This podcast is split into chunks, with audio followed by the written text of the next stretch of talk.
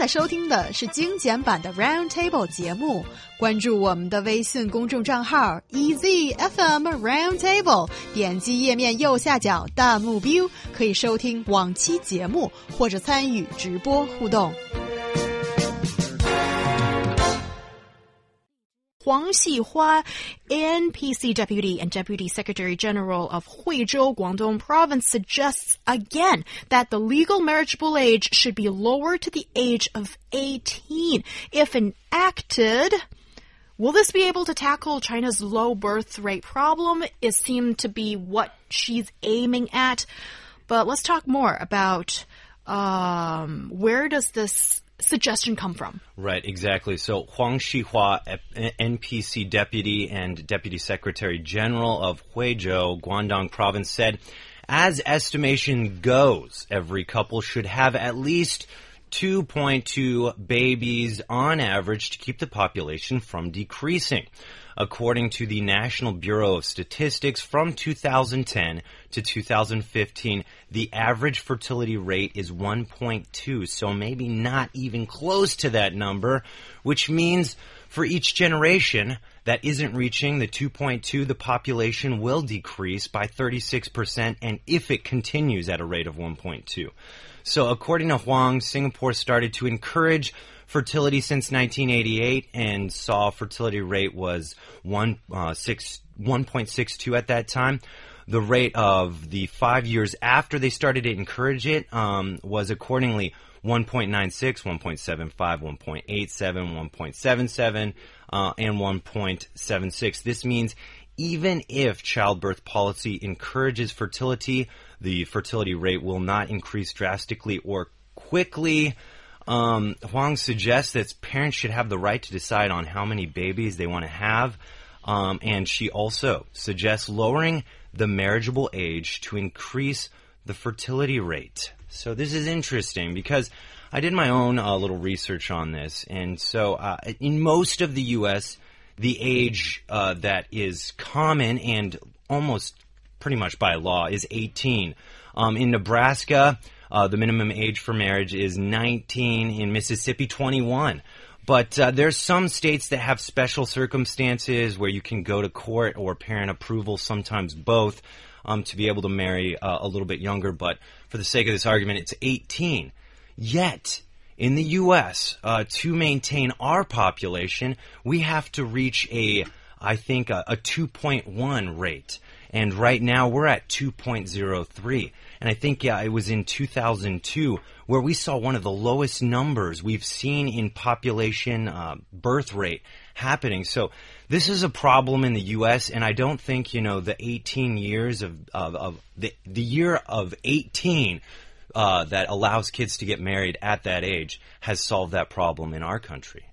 So will that solve it? Will that solve it here in China? Is my question. I guess it's a good point. Tim. You know, I, I agree with uh, the deputy NPC deputy that um, um, she's actually trying to give young people uh, more freedom in terms of when, at what age to get married, right? Currently, for a man, you have to reach at the age of 20, 12, uh, 22 in order to get married, woman 20. So now you have a large range to choose from, actually. So basically that means like you enjoy uh, more freedom. Um, but at the same time, I disagree with her. That is like, uh, you know, uh, marriageable set, uh, marriage age at 18 probably will not solve the problem of the fertility rate issue. Uh, that actually can be solved probably with multiple factors, such as like a financial incentive to encourage people to have a second or third child the problem, the challenge right now, if you talk to the young people in Beijing and Shanghai, people would say they have so much concern about their housing, about education, about their own career development. So basically, there's no time, or you find hard time, hard to find time to have a, you know, get married and have a child. Uh, to have a second child is a brave act. To have a third one, not really allowed now. Usually, is not a choice at all. It's non-issue for a lot of people.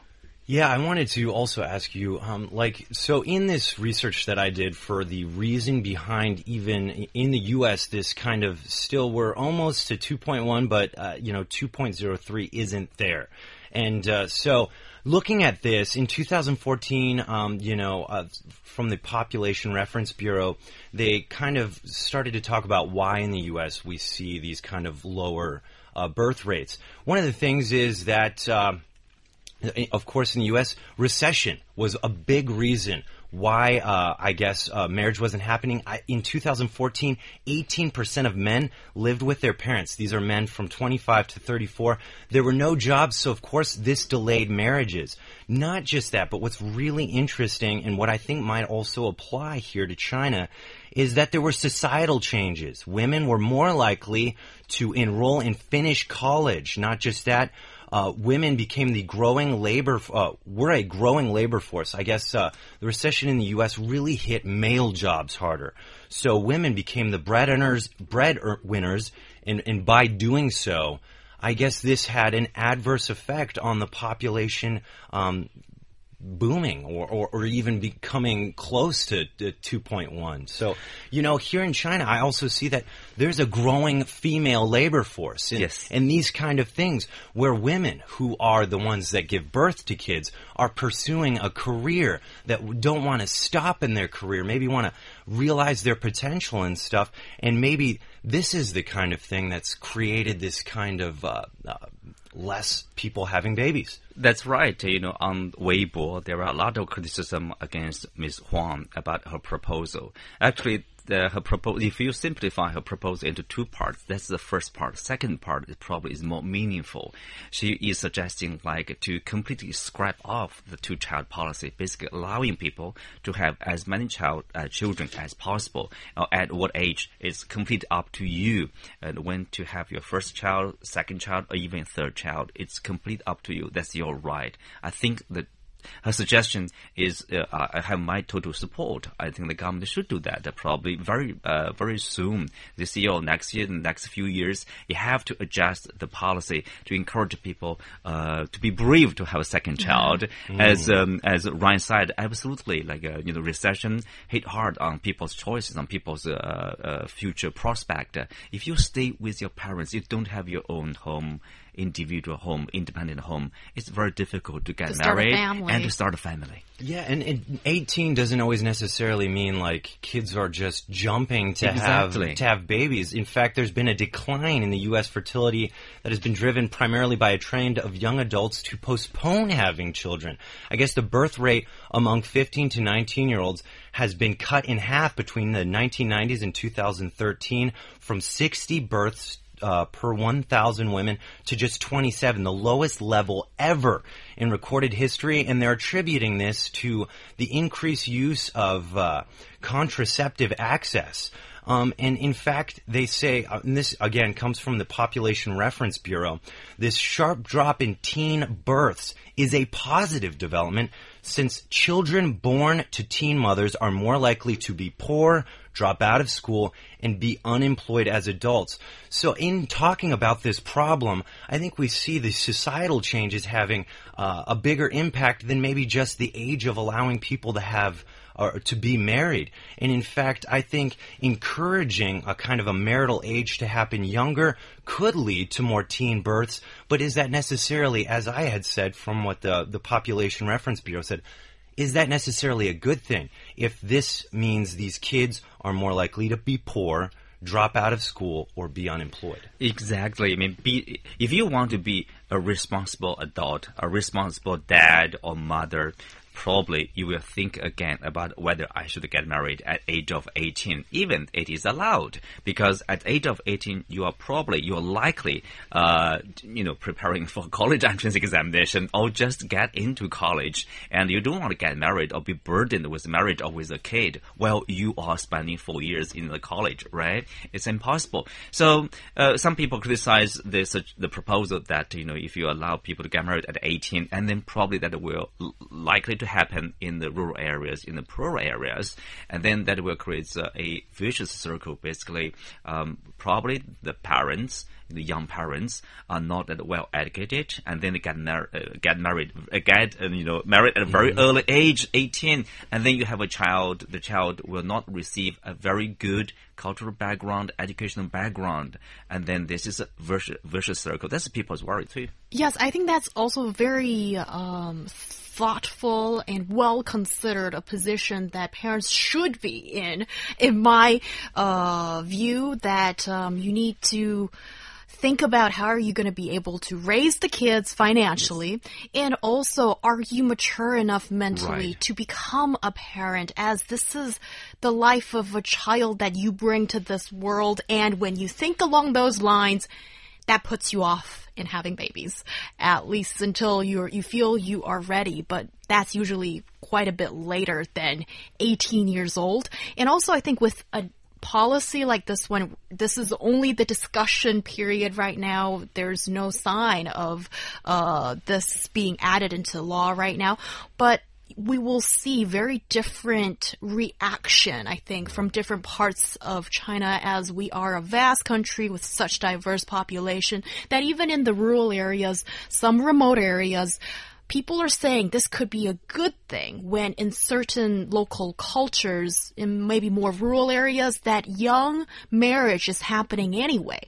And if you allow uh, 18 to become the legal marriageable age, then at least the law is there to protect both parties in uh, marriage, and maybe that could be a good thing. But this is going to be reflected so differently in urban areas, as I see so many messages coming in on our WeChat platform that people are simply thinking about the cost. And I think, Ryan, you're absolutely correct in pointing out that the economic uh, climate will affect people's uh, inclination of having babies or not because you need to raise the child. And in urban cities, there has also been other estimations that 50% of your earnings could go to raising a child. And our listeners, a few of you, I see you, such as uh, Savannah, is saying that lowering the housing price will be a good uh, way to encourage people to have babies when people can have their own property and feel safe enough, have a roof over their heads to have fun and have a baby and raise the baby. I mean, I, I look at this and, you know, I, I- I also looked at figures, you know, the, the time the U.S. had the baby boom, that was 1946 to 1965, that was 3.04 babies per woman, uh, the average, 1950s being 3.7. This was simpler times where 18 and a high school education actually got you places.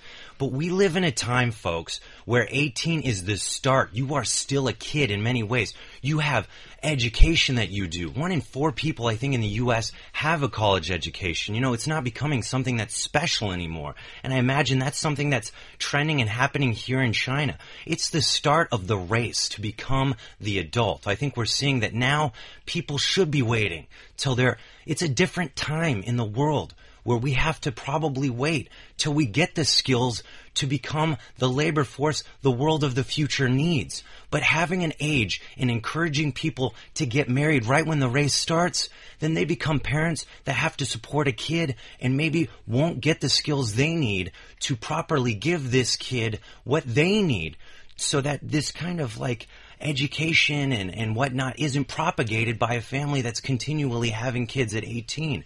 People need education, and I think it's better to encourage them to get married after that, which happens maybe in your later 20s. Oh, that makes a lot of sense to me. And also, I think another um, area of focus in any discussion for this topic should be are you able to create a family environment that is good for the child's growth and not just think about the age of having a child or the younger age of having a child, but are you capable of creating that environment of uh, giving birth, raising, and leading this life into having a, a promising future. Right, you know, writing, you know, marriageable at 18, uh, nothing wrong with that. Yes. But the, the real decision about when to have a baby is really a personal decision. Yes. Oh, that is so, so well said. And also, just to highlight one fact that uh, universally in most countries, it seems to be 18 is the legal marriageable age for the majority of these countries. So this is not an outrageous No. proposal. No, not at all. Yeah, so, you know, let's be calm and do some rational allow- analysis before you jump on saying something is completely uh, over the top or not, okay?